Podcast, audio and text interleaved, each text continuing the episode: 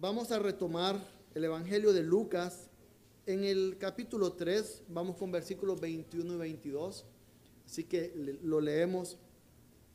Y aconteció que cuando todo el pueblo era bautizado, Jesús también fue bautizado. Y mientras él oraba, el cielo se abrió y el Espíritu Santo descendió sobre él en forma corporal, como una paloma. Y vino una voz del cielo que decía, tú eres mi Hijo amado, en ti me he complacido. Oremos. Oh Señor, Dios maravilloso, gracias porque nos concedes podernos poner bajo tu palabra.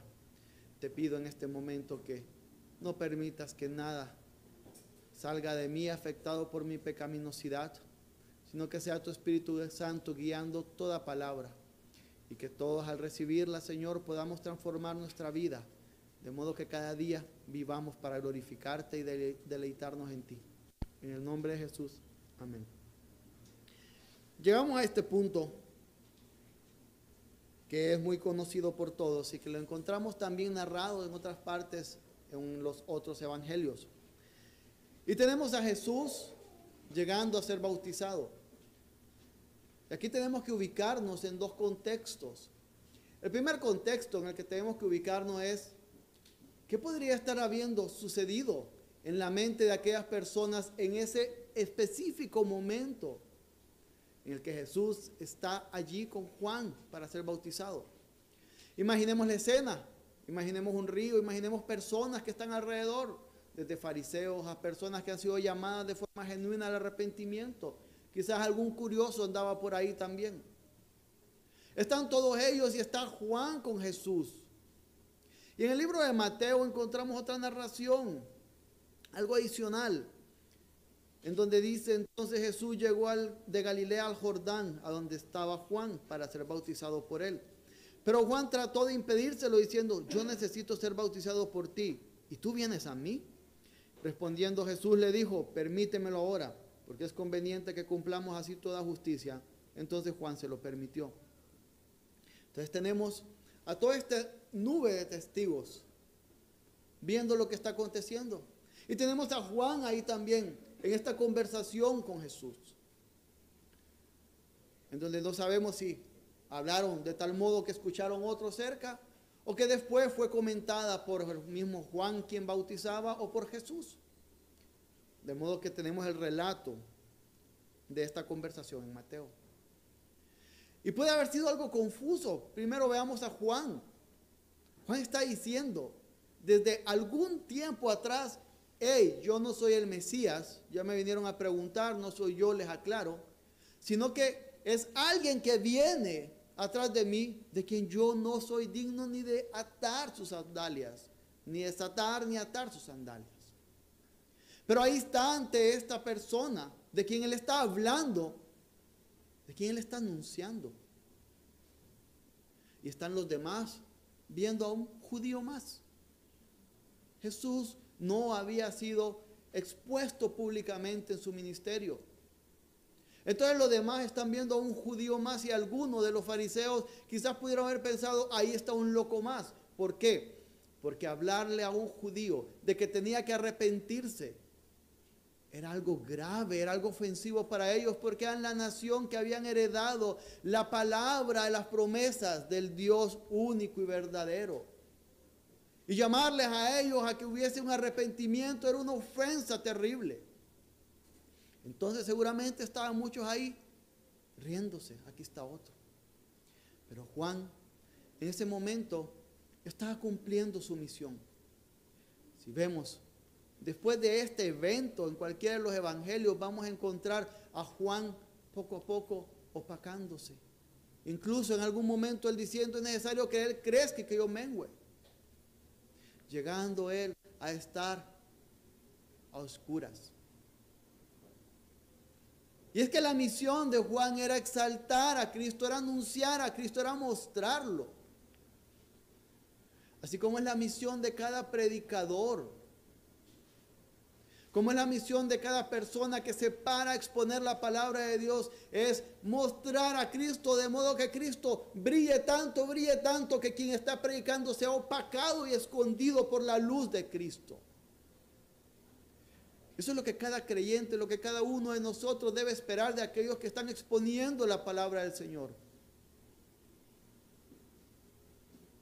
Que al concluir una predicación podamos decir cuán bello es Cristo y cuánto lo necesito.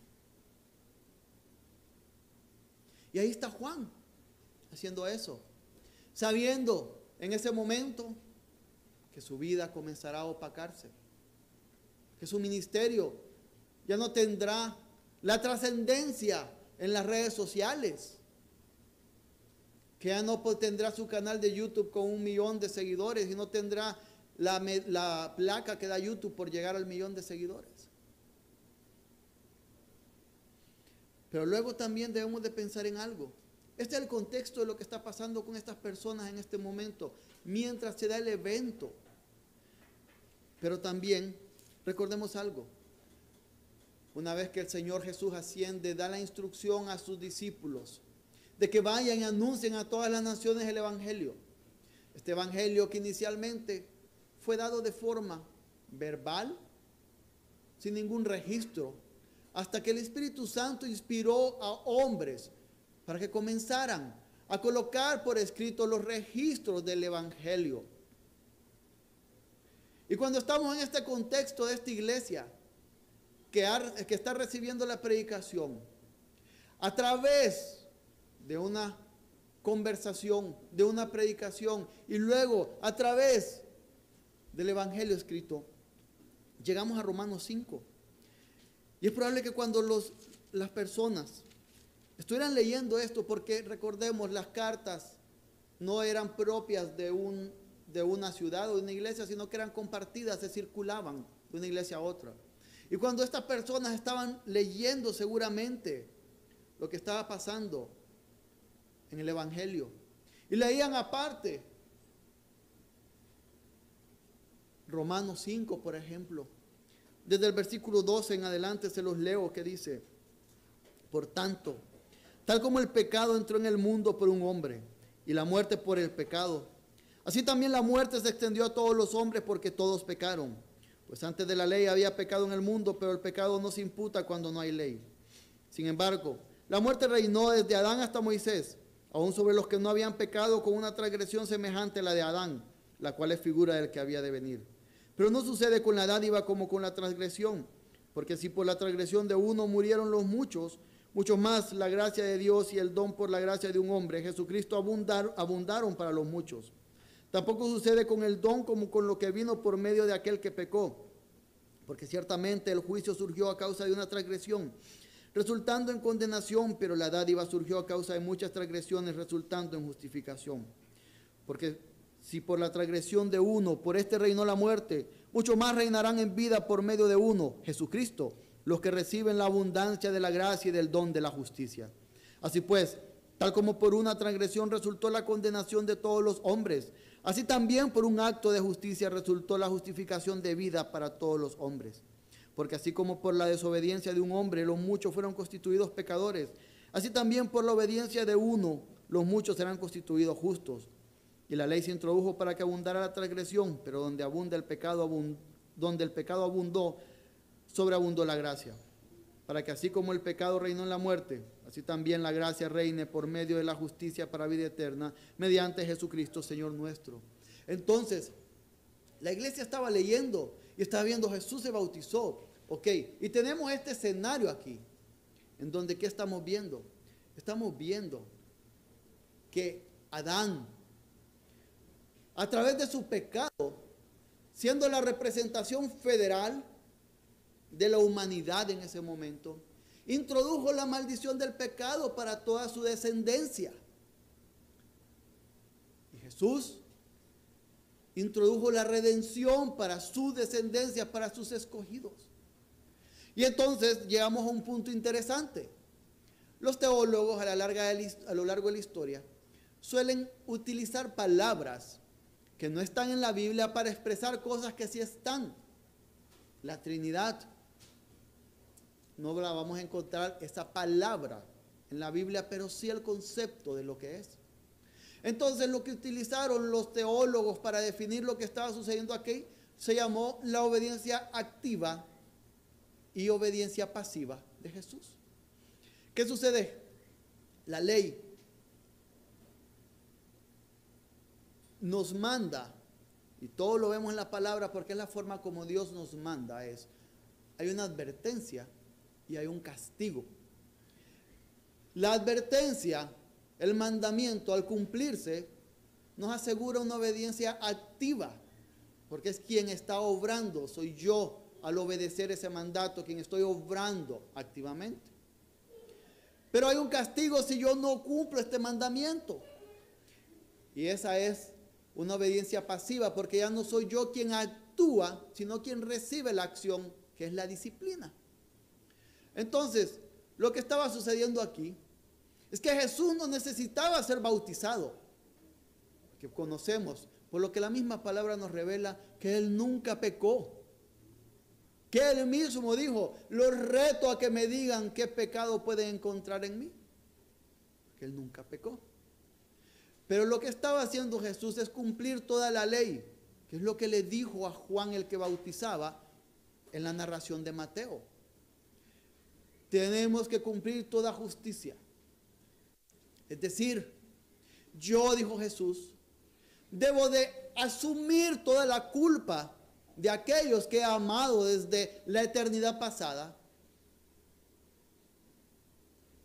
y darles mi justicia a estos. Y cuando Jesús cumple la ley a cabalidad, la forma que no la pudo hacer Adán, lo que estaba haciendo Jesús es cumplir, es su obediencia activa para cumplir el mandamiento del Señor. Es obediencia que se requería de nosotros, pero que hemos sido incapaces de poderla tener o llevar a cabo. De este modo, como no somos capaces de llevarla a cabo, lo que merecemos es el castigo. Y ahí es donde viene la obediencia pasiva de Cristo.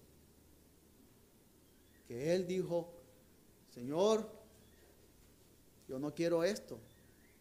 Si es posible que pase de mí esta copa, pero que sea tu voluntad. Es decir, que el castigo, como dice Romanos, que al ser justificados somos librados de la ira de Dios entonces, que esa ira de Dios que debía caer sobre cada uno de nosotros, cayera sobre Cristo. Y entonces cuando estaban los creyentes de los primeros siglos leyendo el Evangelio de Lucas y los otros evangelios y leyendo cómo por el pecado de uno se introdujo la maldición, estaban viendo Cristo al bautizarse inició a decir públicamente, yo tomo el lugar de, de aquellos que yo he amado. Y por eso era necesario que Él iniciase siendo bautizado. Porque todos nosotros somos llamados al arrepentimiento.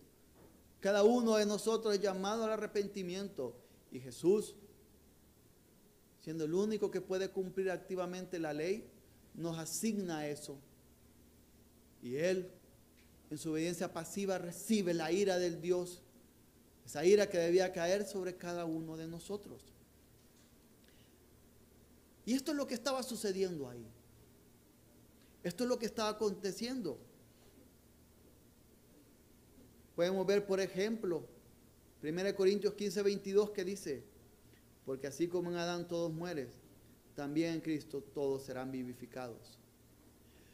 Todos, todos, absolutamente todos. Nacemos heredando la maldición del pecado, necesitando a Cristo. Niños, nosotros vamos a escuchar por muchos lados que dicen, ay, los pequeños, los angelitos, incapaces de hacer el mal. Cada uno de ustedes, niños, si no reconocen en su corazón la necesidad de Cristo, es capaz de hacer los más terribles pecados que se puedan imaginar. Ustedes necesitan un Salvador, necesitan a Cristo en sus vidas. Del mismo modo que lo necesitamos nosotros muchas veces, cuando llevamos muchos años en el Evangelio, creemos que ya lo sabemos. Podemos decir, ja, yo he leído diez veces la Biblia, de principio a fin. Hasta les puedo enseñar todas las Biblias que he utilizado porque las tengo todas marcadas y coloradas y con colores y todo y esto y lo otro.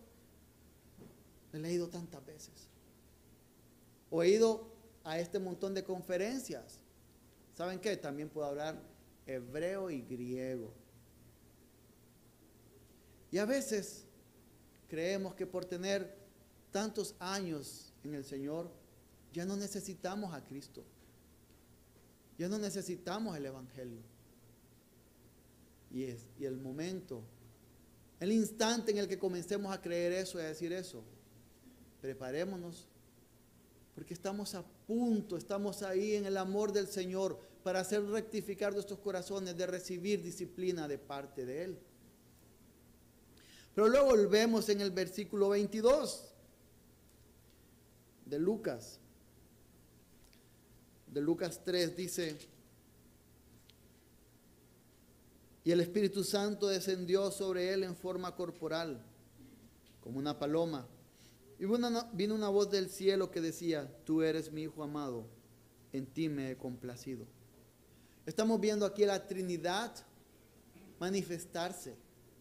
Estamos viendo aquí la Trinidad con el Padre hablando, este es mi Hijo amado, con el Espíritu Santo descendiendo y con Cristo siendo bautizado. Y no podemos evitar pensar en Hebreos 3, en perdón, Hebreos 1 del 3 al 14, se los leo. Bendito sea el Dios y Padre de nuestro Señor Jesucristo, que nos ha bendecido con toda bendición espiritual en los lugares celestiales en Cristo. Según nos escogió en Él antes de la fundación del mundo para que fuéramos santos y sin mancha delante de Él en amor nos predestinó para adopción como hijos para sí mediante Jesucristo, conforme al beneplácito de su voluntad, para alabanza de la gloria de su gracia, que gratuitamente ha impartido sobre nosotros en el amado. En él tenemos redención mediante su sangre, el perdón de nuestros pecados según las riquezas de su gracia, que ha hecho abundar para con nosotros. En toda sabiduría y discernimiento nos dio a conocer el misterio de su voluntad según el beneplácito que se propuso en él, con miras a una buena administración en el cumplimiento de los tiempos, es decir, de reunir todas las cosas en Cristo, tantas las que están en los cielos como las que están en la tierra. En él también hemos obtenido herencia, habiendo sido predestinados según el propósito de aquel que obra todas las cosas conforme al consejo de su voluntad, a fin de que nosotros, que fuimos los primeros en esperar en Cristo, seamos para el avance de su gloria. En él también vosotros, después de escuchar el mensaje de la verdad, el evangelio de vuestra salvación, y habiendo creído, fuisteis sellados en él con el Espíritu Santo de la promesa, que nos es dado como garantía de nuestra herencia, con miras a la redención de la posesión adquirida de Dios para la alabanza de su gloria. Y lo que estamos viendo aquí es como el Padre había escogido a, a muchos, a sus amados en Cristo, siendo estos sellados, recibiendo la redención el Espíritu Santo. Y lo que estamos viendo, cuando la Trinidad se manifiesta en este bautizo de Jesús, es que la Trinidad se confabuló, conspiró, planificó, actuó desde la eternidad pasada, junta, teniendo una sola voluntad que se manifiesta según cada una de las personas que la conforman, para redimir a aquellos que han de ser suyos. Y es así que Cristo no está solo en la redención. Cristo no está solo en este asumir nuestra culpabilidad y asignarnos su justicia, sino que está toda la Trinidad actuando junta para beneficio de nosotros. Pero debemos de entender algo importante. Si bien es cierto, el propósito de Dios, del Dios Trino, es rescatar a los suyos. Hay un propósito superior que está por sobre esta redención nuestra. Y esa es que Cristo sea exaltado hasta lo alto que Cristo sea adorado hasta lo alto. Si queremos detenernos en decir que el propósito de la Trinidad, ese propósito eterno se ha cumplido al redimirnos, estamos equivocados. Porque ese es el escalón previo a llegar a esa exaltación, a esa exultación de Cristo. Y ese es el propósito supremo. Y podemos ver Hebreos 1, del 1 al 5, por ejemplo. Dios, habiendo hablado hace mucho tiempo, en muchas, muchas ocasiones y de muchas maneras a los padres por los profetas, en estos últimos días nos ha hablado por su Hijo a quien constituyó heredero de todas las cosas, por medio de quien hizo también el universo. Él es el resplandor de su gloria y la expresión exacta de su naturaleza, y sostiene todas las cosas por la palabra de su poder. Después de llevar a cabo la purificación de los pecados, se sentó a la diestra de la majestad en las alturas, siendo mucho mejor que los ángeles, por cuanto ha heredado un nombre más excelente que ellos, Cristo. Después de cumplir su obra de redención. Si ustedes han visto en películas o en un evento de la vida real, cuando es coronado un monarca, cómo se hace toda una celebración, cómo se toca música para la ocasión. Cristo lo que está haciendo aquí es que recibido en la majestad en las alturas. Él es entronizado porque Él ha cumplido la redención. Y Él está cumpliendo el propósito superior, que es ser exaltado. Y luego podemos ver en Apocalipsis 5, leamos todo el capítulo.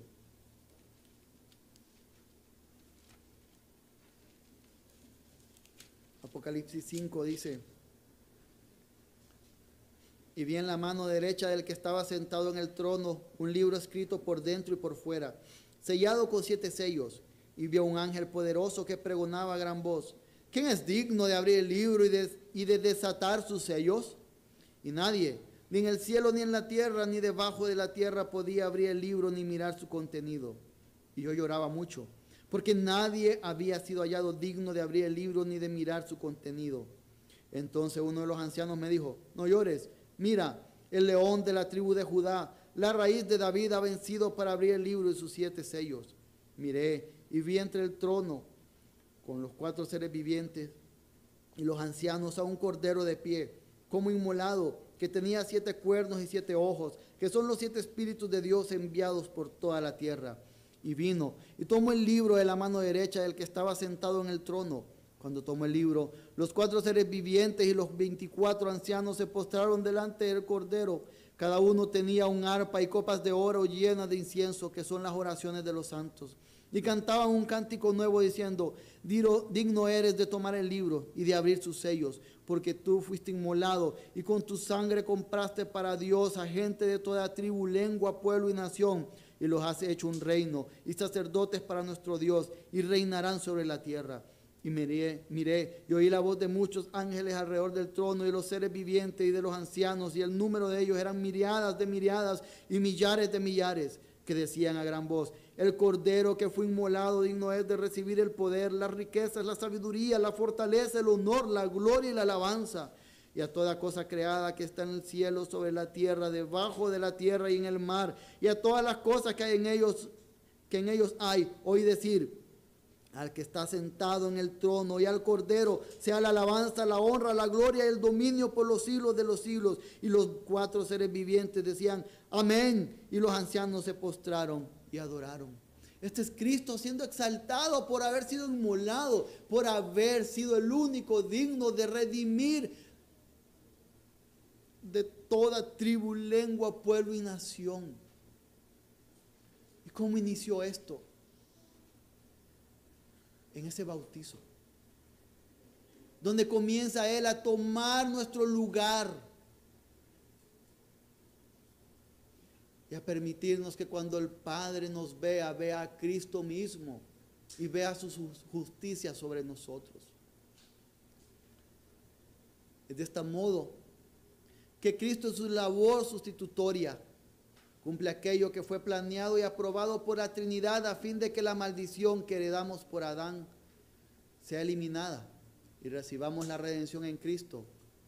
Con esto, Cristo es exaltado hasta lo sumo.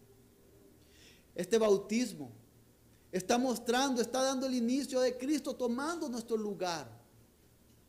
¿Y por qué es importante para nuestra vida? Porque es importante que esto no solamente se queda como conocimiento, sino que se traduce a nuestro diario andar. Porque lo que Cristo aseguró aquí no solamente es nuestra redención, nuestra santificación posicional ante Dios, es decir, que Él, nos, que Él ve la justicia de Dios en nosotros. No solo logró esto, también logró nuestra glorificación. Pero además de estos dos puntos, logró nuestra santificación progresiva. Y cada día, mientras luchamos con nuestros pecados, podemos ir ante este Dios que nos comprende y humillarnos ante Él y pedirle que nos ayude a mortificar nuestros pecados. Porque eso es parte de lo que la Trinidad desde la eternidad pasada ha fraguado en beneficio de los que habían de ser suyos, para que Cristo sea exaltado hasta lo sumo. Iglesia, cada día mientras luchamos, cada día mientras tropezamos, o cada día mientras triunfamos sobre nuestros pecados, recordemos que si fracasamos, podemos ir a Cristo porque Él asegura que podamos otro día luchar para tener éxito. Y cuando tengamos éxito, vayamos a Cristo, porque ese éxito lo hemos logrado por la obra de Cristo, imputada a nosotros por el medio del Espíritu Santo. En este andar cristiano no estamos solos. En este andar cristiano tenemos a Cristo a nuestro lado. Y necesitamos que sea así, porque luchamos contra nuestros pecados, contra los pecados de los demás, contra las acechanzas de Satanás, contra muchas cosas que están allá afuera, listas para devorarnos si queremos andar solos, olvidando que vivimos por la justicia de Cristo, que se inició aquí, en este bautismo en donde Él dijo, en Mateo es necesario que se cumpla toda justicia. Mientras luchamos por ser padres, madres, esposos, esposas, hijos, abuelos, tíos, jefes, empleados, amigos, amigas. Mientras luchamos por poder serlo de la forma en la que el Señor ha mandado, no estamos solos. No estamos solos. Cristo ha prometido estar con nosotros hasta el final. Y eso debe fortalecernos cada día. Y al final recordar que todo es para que nuestro Señor sea exaltado hasta lo sumo. Oremos. Oh Señor, cuán difícil puede ser el andar en esta vida. Pero cuán placentero es recordar en cada minuto que vivimos la obra de Cristo iniciada en este bautismo, cumpliendo toda justicia, nos asegura que no estamos solos, que podemos luchar por ese sello del Espíritu Santo que hemos recibido, que nos asegura la obra de Cristo, no solo en una justicia de Cristo a nosotros, no solo una glorificación futura, sino una santificación progresiva cada día mientras mortificamos nuestros pecados. Oh Dios, que eso pueda ser esperanza para nuestras vidas cada día. Que eso pueda ser un bálsamo a nuestras heridas cada instante. En el nombre de Jesús. Amén.